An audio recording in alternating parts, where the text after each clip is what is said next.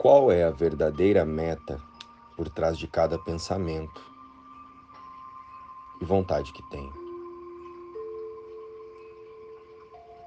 Autolembrete sobre compreender os outros. Olá, queridos. Como estão vocês? Irmãos, estamos o tempo todo buscando uma cura fora de nós. No entanto, para angústias, medos e sensações criadas em nossos próprios pensamentos, vontades e desejos. E com isso, passamos a perseguir as sensações temporárias. Aquelas que buscamos em coisas, distrações, situações e pessoas. Tudo para não olharmos para o conteúdo da nossa própria mente, momentaneamente, imaginando-se um ser humano.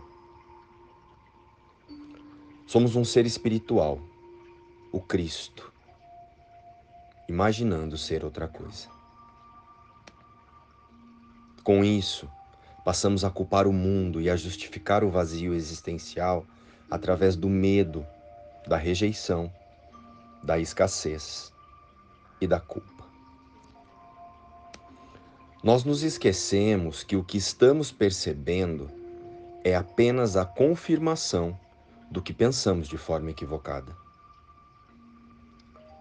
Todo o nosso comportamento, quando está no piloto automático e rodando no sistema de crenças do ego, se mantém organizado para proteger as crenças e as vontades das crenças que sustentam o medo que sentimos de Deus o medo de reconhecermos que somos a imagem e semelhança de Deus unicamente. E ainda não entendemos isso de forma definitiva, porque queremos que o significado de Deus e do mundo esteja aberto às nossas próprias ideias e interpretações. Enquanto o que precisamos fazer verdadeiramente é apenas buscar saber o que Deus pensa sobre o seu filho e relembrar isso em nosso cotidiano, até que a nossa real natureza, a divina, volte. E volte a ser a nossa única certeza e a nossa única escolha. E esse vazio existencial e essa solidão que sentimos é uma ilusão criada pela parte equivocada da mente ao nosso próprio respeito. É a tentativa do ego de encaixar fatores externos em um mundo criado unicamente pelas nossas emoções.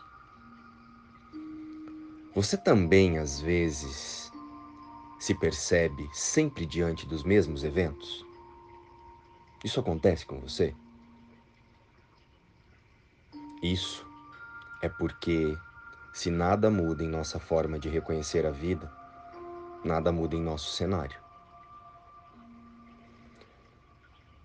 Semelhante atrai semelhante. A partícula do paraíso vai em direção ao paraíso.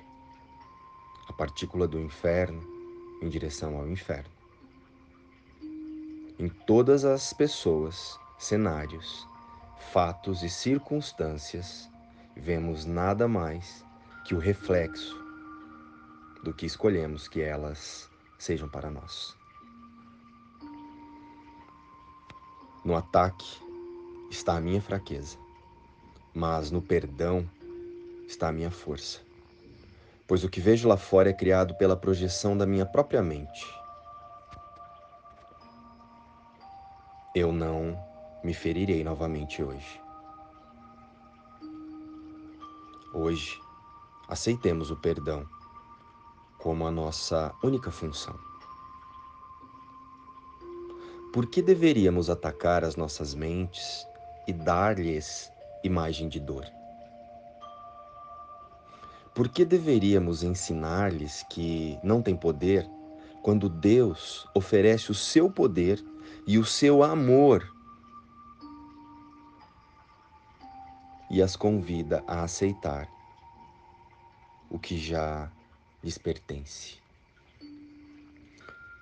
A mente que se faz disposta a aceitar as dádivas de Deus foi restituída ao espírito e estende a sua liberdade e a sua alegria conforme a vontade de Deus unida à sua.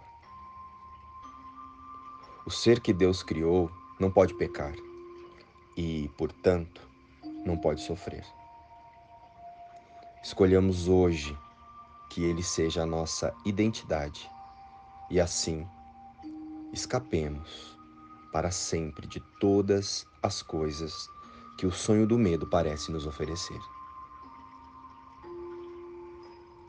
Pai, o teu filho não pode ser ferido.